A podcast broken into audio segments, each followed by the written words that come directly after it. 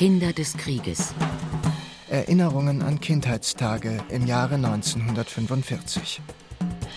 Feature von Uli Hufen, Christiane Kreiner, Juliane Spatz und Jörg Döring. Von Aachen bis zum Edersee. Das lange Warten auf Kriegsende. Im Westen Deutschlands kam das Ende des Zweiten Weltkriegs erst schnell und dauerte dann doch sehr lange. Nach der Landung in der Normandie im Juni 1944 stoßen die Alliierten rasch nach Osten vor.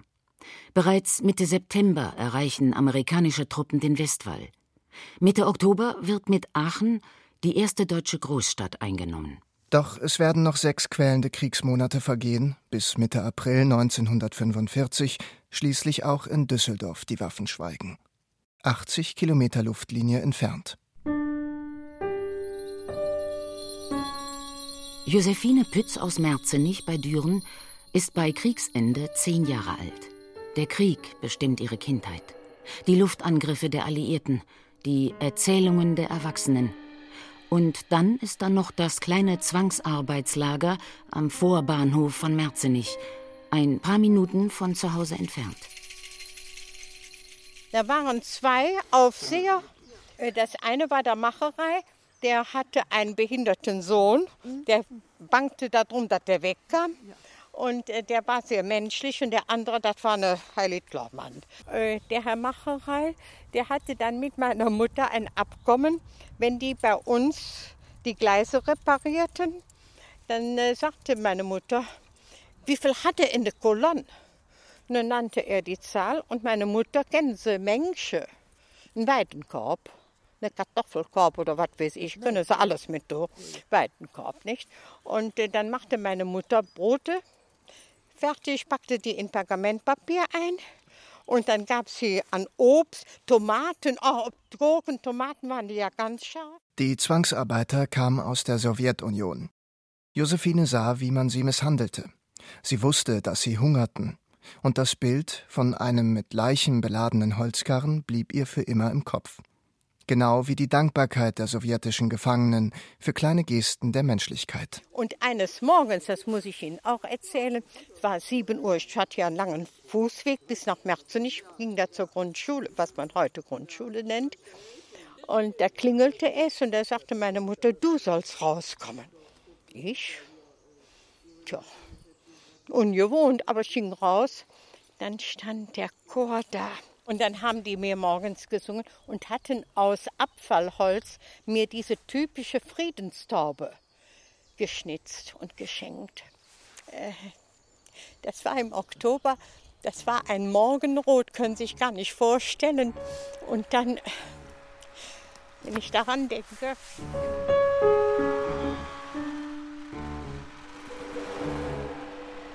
Im Herbst 1944 wird die niederrheinische Bucht zum Schauplatz schwerster Kämpfe.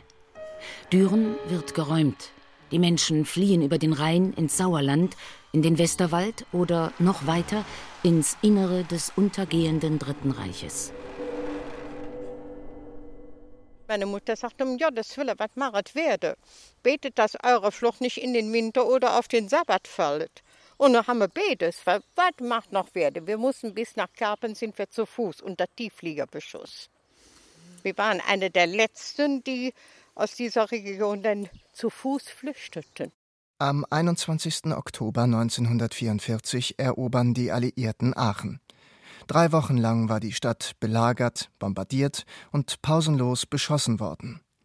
Obwohl militärischer Widerstand aussichtslos war, hatte der Aachener Stadtkommandant ein Kapitulationsangebot abgelehnt. Der Befehl aus Berlin war eindeutig Kampf bis zum Untergang. Und der Befehl wird befolgt. Noch Ende März, fünf Monate nach der Eroberung Aachens, fällt ihm der von den Amerikanern eingesetzte Bürgermeister zum Opfer.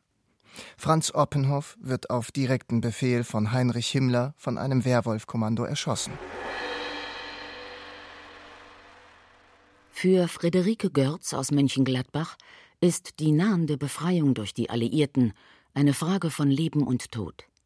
Friederikes Mutter ist Jüdin, der katholische Vater, hatte die Familie als überzeugter Nazi kurz nach der Geburt des Mädchens 1934 verlassen. Bald drohen Mutter und Tochter Verhaftung und Deportation. 1941 werden sie ins Sammellager Gerstenmühle in Düren eingewiesen. Wie wir da reinkamen, stand oben an der Treppe ein Mädchen so etwas größer vielleicht als ich und, und sagte, du brauchst nicht zu weinen, wir können jetzt immer zusammen spielen. Ich habe auch eine Puppe. Und das, das war Anita Lichtenstein, die wohl hier von Geilenkirchen stammte. Und wir wohnten da in einem Zimmer, Herr und Frau Lichtenstein und Anita die hatten zwei Zimmer. Äh, wir durften nicht zu laut sein, wenn wir da. Und so haben wir immer in unserem Zimmer gespielt. Da stand Schrank, Bett, Sofa mit Tisch davor.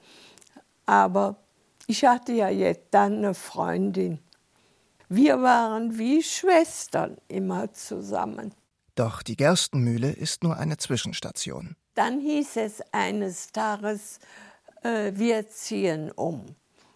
Und ja, Lichtensteins zogen direkt um. Anita kam mit Puppenwaren und Puppe drin und sagt, wir müssen umziehen. Und du passt ja auf meine Puppenwaren und Puppe auf du passt ja auch wirklich auf.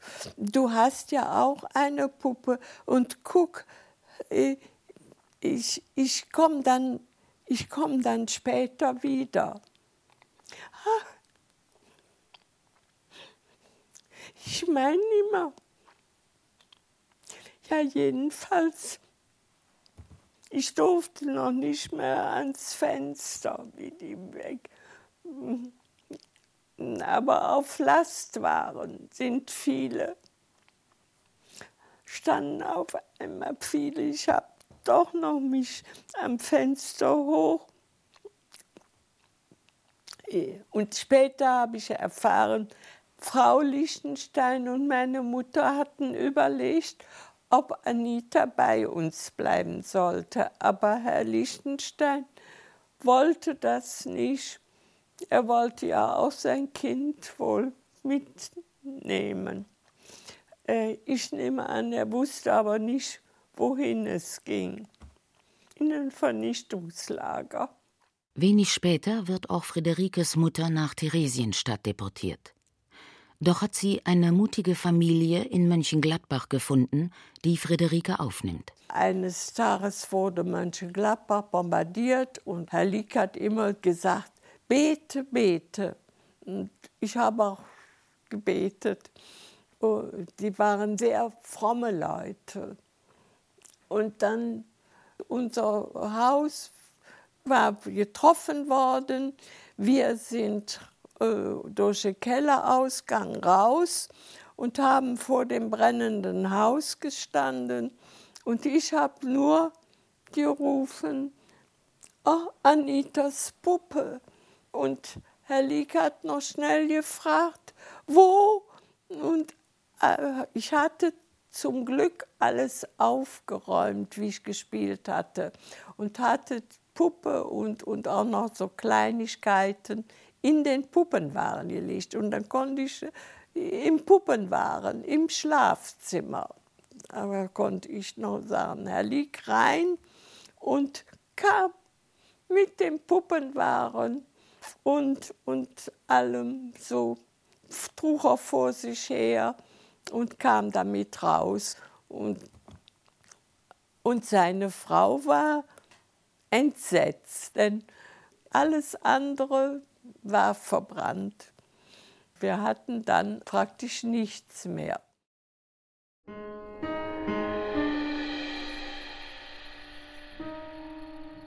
Im Spätherbst 1944 ist Kirchberg bei Jülich Frontgebiet. Das Flüsschen Ruhr bildet hier ein natürliches Hindernis für den amerikanischen Vormarsch. Im nahegelegenen Hürtgenwald wird ab November eine der verlustreichsten Schlachten des gesamten Krieges geführt. Heinz Jumpertz ist damals zwölf Jahre alt. Sein Vater ist Schlosser und musste darum nicht in den Krieg. Doch dann kommt der Krieg nach Kirchberg. Und dann kam ja dann die Stunde, wo die Amis von Aachen dann nach Jülich stießen. Dann kam mein Vater zurück den Abend. Dann hat er noch bei uns geschlafen und morgens hat er sich das Rad geschnappt. Er nach Düren, hier war die Militärleitstelle in Jülich, ja. Und die war aber verlegt nach Städtenich. Dann ist er nach Städtenich gefahren und am Rückweg ist er dann hier am Rathaus an der Metzgerei, hat er in den Kopf geschossen. Da ist mein Vater zu Tode gekommen. Jetzt haben wir meinen Vater geholt. Meine Mutter hat eine Waschküche gewaschen. Der Kopf, der war hinten weg. Da hat sie so einen Turban hier gewickelt, bis hier an hier und bis hier.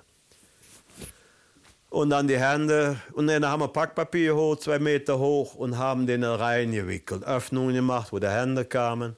Und oben bis am Hals. Und dann hat mein Vater die Nacht dann noch gelegen. Ich habe dabei gesessen, konnte ja nicht schlafen und so. Die mörderischen Schlachten an der Ruhr und im nahegelegenen Hürtgenwald bremsen den Vormarsch der Amerikaner. Doch Anfang März 1945 stehen sie am Rhein. Als die Alliierten am 6. März Köln einnehmen, leben nur noch wenige tausend Menschen in der total zerstörten Stadt. Paul Brandt wurde 1931 in Köln geboren und wuchs in unmittelbarer Nachbarschaft des Doms auf. Seit 1940 gehörten Fliegeralarm und Luftangriffe zu seinem Alltag. Nach dem 1000-Bomber-Angriff Ende Mai 1942 wässert der Elfjährige das Dach seines Hauses, um es vor Funkenflug zu schützen. Im Nachbarhaus entdeckt er eine Stabbrandbombe, die nicht explodiert ist. Sie ist in ein Kinderbett gefallen. Ein Jahr später fliegt die alliierte Luftwaffe ihren schwersten Luftangriff auf Köln. Wir hatten Glück bis zum 29. Juni 1943, mein Namenstag, Peter und Paul. Es war ja hell noch, nicht Sommer. Und wir haben so lange noch draußen gespielt, die Kinder jedenfalls draußen gespielt. Und dann so 10 Uhr rum sind wir dann in den Bunker rein. Und dann kam der schlimme Angriff. Wir hörten und spürten die Bomben fallen. Das ging über eine Stunde ging das so. Und als dann wieder Entwarnung war, am Morgen des 29. Juni, bin ich dann raus und das gegenüberliegende Feuerwehrhauptgebäude, das brannte lichterloh und überall Qualm und Rauch. Und dann bin ich um den Bunker herum zum Domhotel hin. Das Domhotel brannte auch lichterloh. Dann bin ich am Heinzelmenschenbrunnen vorbei zum Stollwerkhaus. Das brannte auch. Und dann bin ich weitergegangen über den Wallraffplatz zum Café Reichert. Auch alles ein Flammenmeer. Ja.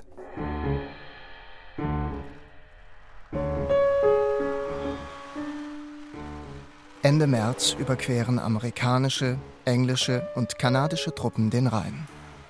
In einer Zangenbewegung wird das Ruhrgebiet von Norden und von Süden her eingeschlossen. Das Münsterland und Westfalen werden weitgehend kampflos besetzt. Ostermontag 1945 betritt der Korrespondent der BBC Münster. But it wasn't the city we saw. It was just a wilderness of burnt-out houses, torn walls. Wir sahen keine Stadt. Wir sahen eine Wildnis von ausgebrannten Häusern, von eingestürzten Mauern, aus denen die verbliebenen Kirchtürme wie schwarze Schornsteine ragten. Das historische Münster das Münster der Reiseführer existiert nicht mehr. Reinhold Ramlau erlebt die letzten Kriegsmonate als Siebenjähriger in Castrop-Rauxel. Seine Mutter starb bei der Geburt, der Vater ist im Krieg.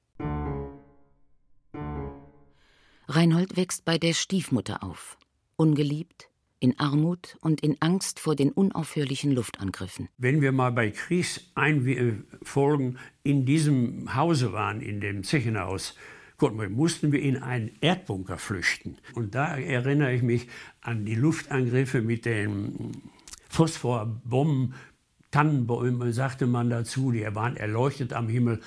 Und dann sind wir in diesen Erdbunker. Und die Eindrücke bleiben auch, wenn man als Kind da sitzt und man sieht, dass die Erde neben den Balken runterläuft. Ich glaube, ich habe mir die Hose voll gemacht. Bei den Flächenangriffen der alliierten Bomberflotten auf die Ruhrgebietsstädte werden mit Luftminen und Brandbomben gezielt Feuersbrünste entfacht. Dortmund und Düsseldorf, Bochum und Gelsenkirchen, Essen und Krefeld gehen im Inferno unter. Friedhelm Gannermann beobachtet am 12. März von Schwerte aus, wie das nahegelegene Dortmund von mehr als 1000 britischen und amerikanischen Bombern angegriffen wird. Hinter dem Schwerter Wald alles nur rote Glut. Was in Dortmund überhaupt noch brennen konnte, war mir unbegreiflich, denn Dortmund hatte bis dahin 136 Bombenangriffe über sich ergehen lassen müssen. Anfang April 1945 sind im Ruhrgebiet Millionen Zivilisten und etwa 300.000 deutsche Soldaten eingeschlossen.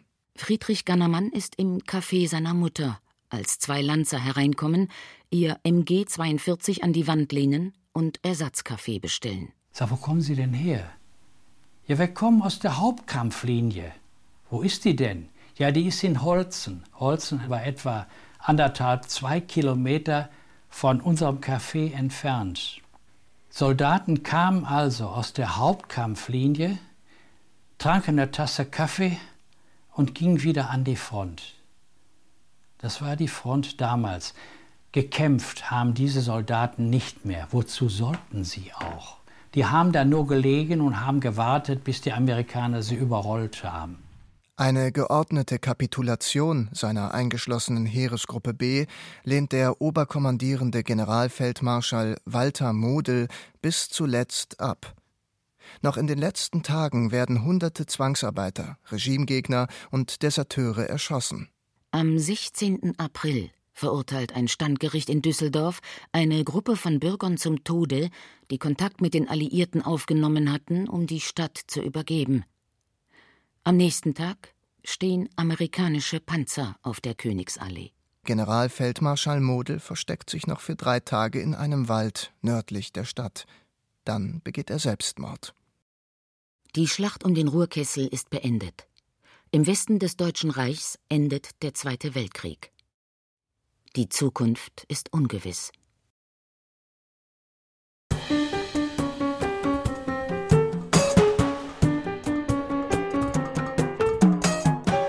Auch in dem Gebiet des heutigen Bundeslandes Hessen wurde den Bewohnern, trotz der Durchhalteparolen der Wochenschau, von Monat zu Monat klarer, dass sich dieser Krieg nicht mehr gewinnen ließ. Seit 1942 flogen die alliierten Streitkräfte Luftangriffe gegen Städte wie Kassel, Gießen, Hanau, Darmstadt, Wiesbaden, Frankfurt am Main, Offenbach am Main, Rüsselsheim und Fulda. Aber auch zahlreiche andere Orte wurden großflächig zerstört und viele tausend Menschen starben. Mitten in Frankfurt, in der großen Eschenheimer Straße 52, wohnte Rolf Seubert mit seiner Mutter und seinen vier Geschwistern. Der Vater war als Soldat an der Front. Rolf war gerade zwei Jahre alt, als 1943 tagsüber ein schwerer Angriff auf Frankfurt geflogen wurde. Seine große Schwester Ruth machte zu dieser Zeit eine kaufmännische Lehre bei der Frankfurter Zeitung. Ruth war 1928 geboren und wurde in dieser Lehrzeit an diesem ersten Tagesangriff verschüttet und mühsam ausgegraben, zusammen mit anderen Lehrlingen, die sich in den Keller geflüchtet hatten. Und das äh, hat meine Mutter, die ja nur ein paar Meter davon entfernt wohnte, in Großeschenheimer, hat das so entsetzt, dass sie beschlossen hat, so schnell wie möglich aus der Innenstadt äh, abzuhauen. Denn das war das letzte Warnsignal, hier wird es bald schlimmer werden. Und äh, sie hatte ja auch so recht, denn Als dann der, die großen Angriffe auf Frankfurt kamen, waren wir schon in der Sicherheit des Spessart, ungefähr 60 Kilometer östlich von Frankfurt, in einem kleinen Dorf mit Namen Königshofen an der Kahl, 600 Einwohner, untergekommen beim Großvater in einem winzigen kleinen Haus. Unter sehr beengten und primitiven Verhältnissen. Aber Rolf Säubert war im bayerischen Königshofen, kurz hinter der Landesgrenze, erst einmal in relativer Sicherheit. Karin Laupert, geboren 1937, blieb mit den Eltern und ihrem Bruder in Frankfurt. Die Familie lebte am nordwestlichen Rand der Großstadt in der sogenannten Römerstadt, einer modernen Siedlung im Ortsteil Heddernheim.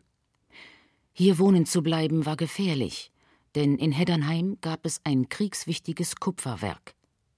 An einen Angriff kann sie sich besonders gut erinnern. Ich weiß noch, sehe die Flugzeuge noch über uns, die schon ankamen. Und wir betraten den Bunker.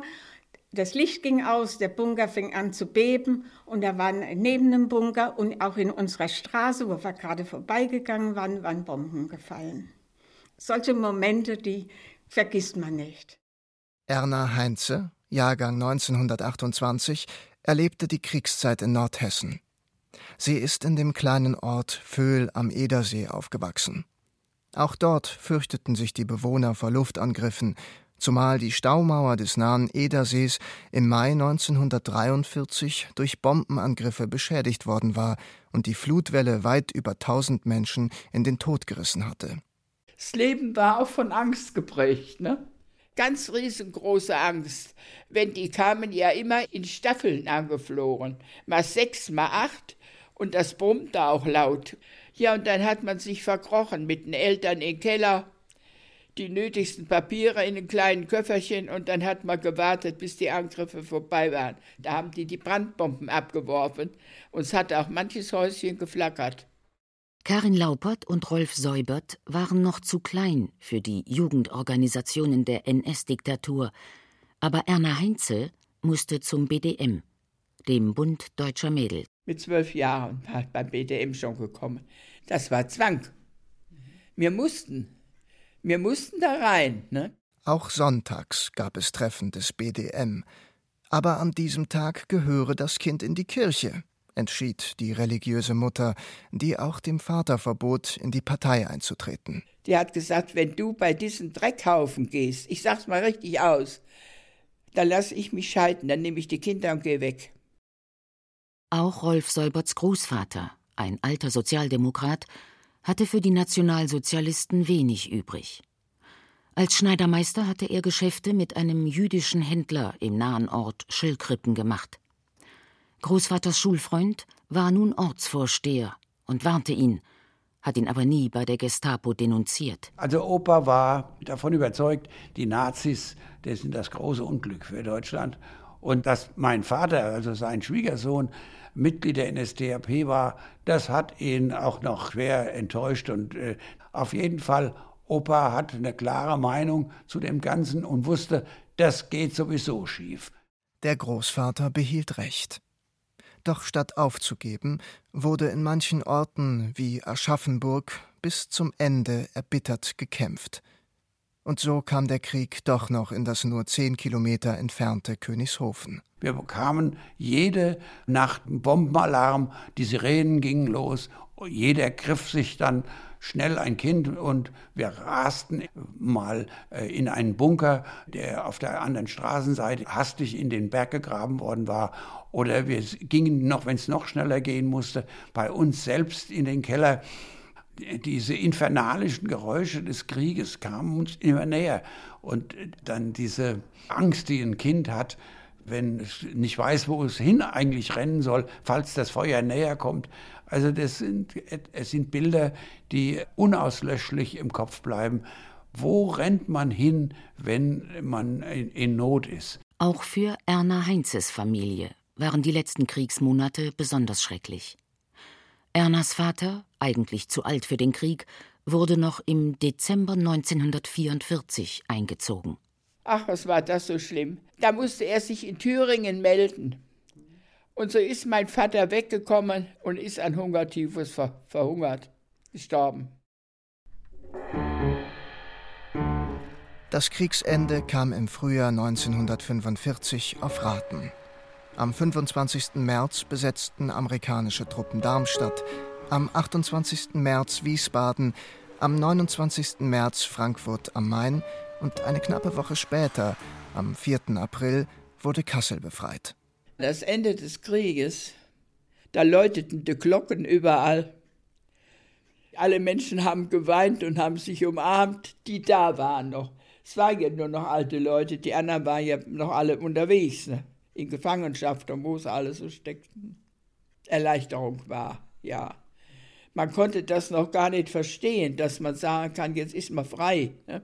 Rolf Seubert erinnert sich an den Vater, der schwer verwundet und auch psychisch stark angeschlagen seit Anfang 1945 wieder bei der Familie war. Er war also erstmal wie am Boden zerstört, aber auch durchaus aggressiv und konnte mit uns Kindern nichts anfangen und wir wenig mit ihm. Und ähm, Opa hat ihn begrüßt, na, du alter Nazi, hast du jetzt die Nase voll. Dann äh, im Mai 45 oder im Juni, kann es auch gewesen sein, kamen die Amerikaner und haben alle äh, Männer, die Soldaten gewesen waren, äh, abgeholt und in Kriegsgefangenenlager gebracht. Der amerikanische Soldat, weil wir hinter dem äh, Vater herliefen und heulten, sagte dann noch zu uns, keine Angst, Papa kommt bald wieder. Naja, zwei Jahre später war er dann wieder da und uns fremder denn je. Mein Bruder Willi sagte dann noch zu meiner Mutter, wann geht denn der wieder? Der ist also als Zeichen der Fremdheit, wir konnten mit diesem Mann nichts anfangen. Für die achtjährige Karin Laupert führte das Kriegsende zum Verlust der Wohnung. Dann kamen die Amerikaner und marschierten die Hauptstraße hoch. Man schaute natürlich. Und leider am 14. April 1945 mussten wir unser gemietetes Häuschen in der Römerstadtsiedlung verlassen. Die Wohnung von Rolf Seuberts Familie in der Frankfurter Innenstadt war dagegen komplett zerstört. Und da haben die Leute so ganz langsam angefangen, die Zerstörung zu beseitigen. Der Krieg war nun vorbei. Die Gefahren durch Bomben aber noch lange nicht. Meine Erinnerung an Kinder, die Handgranaten gefunden oder Explosivstoffe gefunden haben, die mit einem Arm bei uns in der Klasse saßen. Also es gab noch fürchterliche Unglücke, auch nach dem Krieg. Und es wundert mich, wie dumm politische Führer sein können, die wohlwissend, was Krieg bedeutet und wie lang der Krieg in den Köpfen der Menschen bleibt, sie immer wieder mit neuen Kriegen beginnen.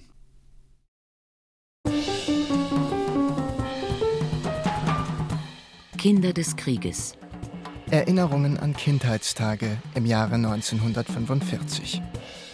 Von Aachen bis zum Edersee. Das lange Warten auf Kriegsende. Feature von Uli Hufen, Christiane Kreiner, Juliane Spatz und Jörg Döring.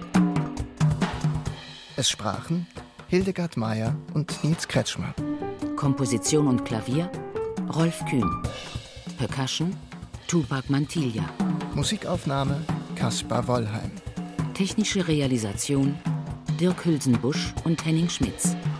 Redaktion Adrian Winkler und Dorothee Meyer-Karwig. Koordination Matthias Thalheim. Regie Wolfgang Bauernfeind. Eine Koproduktion von WDR und HR für die ARD 2020.